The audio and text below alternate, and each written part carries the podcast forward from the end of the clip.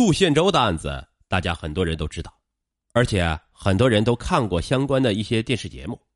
但是电视上所说的内容只是其中的一部分，并不是全部。所以陆宪洲这个案子，我们可以拿出来好好说说。标题为什么叫“中国抢劫运钞车第一人”？是第一人，而不是第一案，因为他的抢劫金额不大。之所以称之为第一人，是因为陆宪洲这个案子，除了发生在我们首都北京之外，最牛逼的是他在短短半年时间内，在北京抢劫了三次运钞车，而且前两次成功脱险，最后一次翻车了，命丧黄泉。第三次翻车的原因是由于前两次成功后，北京警方加大力度对运钞车的管理和安全方面进行的提升和改善。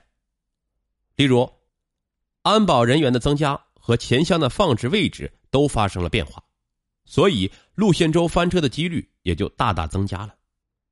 而且，时任国家副主席的胡锦涛同志在破案后还去现场看了被陆宪洲用枪打坏的运钞车。敢问，国内谁敢一而再、再而三的抢运钞车，而且是半年内抢劫三次？这频率、这胆量，放在全世界也是屈指可数。唯有陆宪洲敢殊死一搏呀！既然这么牛逼，那么我们就好好介绍一下陆宪洲。陆宪洲出生于一九六三年，北京人，家里排行老大，还有个同伙弟弟。叫陆宪勤，文化程度还是不错的，高中文化。高中毕业后，陆宪洲并没有选择继续上学，而是入伍。因为那个时候入伍是非常光荣的一件事可以让全家人感到一种荣耀感，而且可以得到锻炼。刚刚年满十八岁的陆宪洲就选择了当兵。一九八一年到一九八四年期间，在云南度过了自己的。军旅生涯，在当兵的期间，陆宪洲当过汽车兵和军械验枪员。这三年的军旅生活让陆宪洲学会了两项技能，那就是开车和玩枪。所以，陆宪洲对于汽车维修和枪支构造很懂，特别是枪这方面，不管是枪的构造还是各种枪的射击要领，陆宪洲都摸的是一清二楚。一九八四年复员后，陆宪洲在首汽开出租车，因为他在部队就是开车的，所以这个工作对于他来说是轻而易举。但是时间长了以后，陆宪洲就觉得工资太低了，根本不够自己吃吃喝喝的，更别说谈朋友了。陆宪洲也就离开了出租车公司。离开公司后，陆宪洲也做过一些其他的工作，工作也是换来换去。但是始终无法满足自己的生活需求，于是陆宪洲就觉得自己既懂车又懂枪的这些本领也不能荒废呀。既然挣到挣不到钱，那么就去偷，看看效果如何。一九九一年二月，二十八岁的陆宪洲和其他同伙在天津、北京盗窃高级轿车三辆，没想到没过多久就翻车了。于一九九一年六月被捕。本来盗窃罪相比命案来说不是很严重，可惜时代背景不同。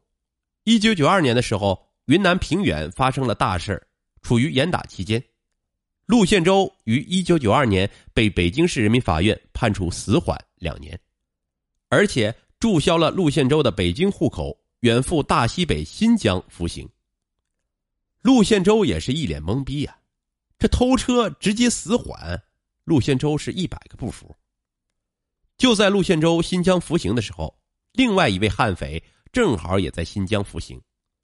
没错，那就是大名鼎鼎的白宝山。同是北京人，但是他们不在同一个监狱，所以互相也不认识。不过，在陆宪洲翻车后，白宝山还看了陆宪洲的相关报道。并且学习了陆宪洲作案的优缺点，而且还加以了总结。结果这一来二去，这家伙就在琢磨如何越狱。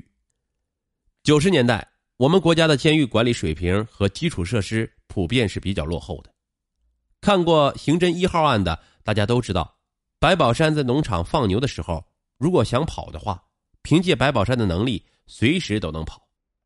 大环境就是这样。结果经过一番设计后，一九九四年二月十八日，陆宪洲凌晨三时许从北京市第二监狱翻越围墙逃跑了。陆宪洲越狱逃脱后，找到被告黄民平。黄民平也不知道让陆宪洲藏哪里安全，于是灵机一动，将陆宪洲藏匿在自己所驾驶的皇冠牌出租车内，并为陆宪洲提供衣物，以及继续寻找藏匿处所。黄民平是湖南人，他和陆宪洲一样大，而且都是首开出租车公司的同事，所以就帮了陆宪洲。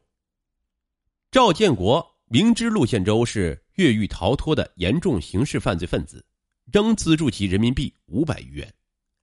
这个赵建国是一个枪贩子，陆宪洲最后作案的枪就是从他手里买的。第二天，一九九四年的二月十九日，黄民平与张颖联系。张颖是北京医院药剂科的一名药师，陆宪洲的女友，为陆宪洲寻找藏匿处所。张颖又将陆宪洲逃脱之事告知陆宪勤，也就是陆宪洲的弟弟，时任北京克莱德食品有限公司的经理。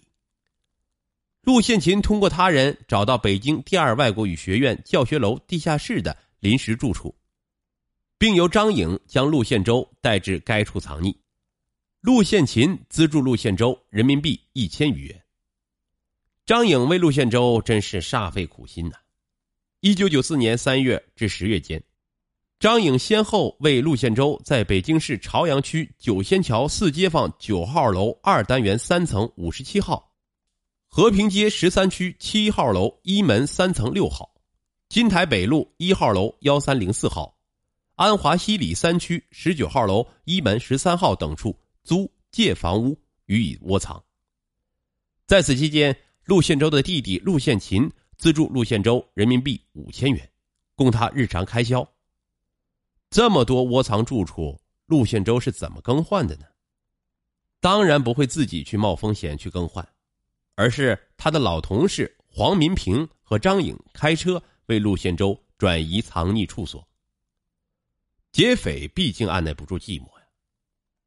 一九九四年七月间，陆宪洲撬开和平里某居民宿舍，进去翻腾一阵儿。可是值钱东西不多，突然他发现一个密码箱里边有护照、合同书和其他一些较珍贵的商业资料。他想着似乎可以向事主敲诈一笔巨款，于是便提走了密码箱。当天晚上，陆宪洲按名片上的号码给事主拨通电话，要他出二十万元交换。结果失主立马答应了，还敲定第二天去前门楼下面会面交钱。陆宪洲可不是吃素的，狡猾的陆宪洲提前两个钟头就躲在远处观察，发现周围已经埋伏了警察，便溜之大吉。一九九五年初的一天，陆宪洲开着偷来的汽车出去寻妻作案。当他停在金狼饭店门口附近时，发现一个绝好的机会：一个外地老板模样的人在门口叫了一辆出租汽车。他把两个手提箱放进后备箱里，然后返回一楼服务厅结账。司机等了一会儿，下车去饭店催促。这时候，陆宪洲锁好车门，溜上前来，钻进驾驶室，一踩油门，连车带箱子一起偷走。晚上洗了箱子里的一万多元钱之后，再返回饭店开走自己的车。这货太会玩了。陆宪洲驾车外出，也常常会遇到一些麻烦。有时候违反交通规则被交警拦住，他没有驾驶证，便谎称说没带，把车留下回去取，反正车是偷来的。过后他一走了之。有时晚上遇到巡逻调查身份证，他仗着自己的车好、驾驶技术熟，闯关而逃。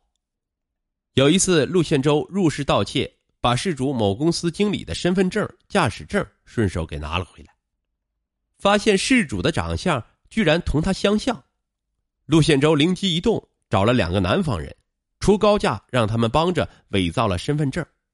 陆宪洲打算改头换面。从此，陆宪洲以李建生的身份混迹于茫茫人海之中。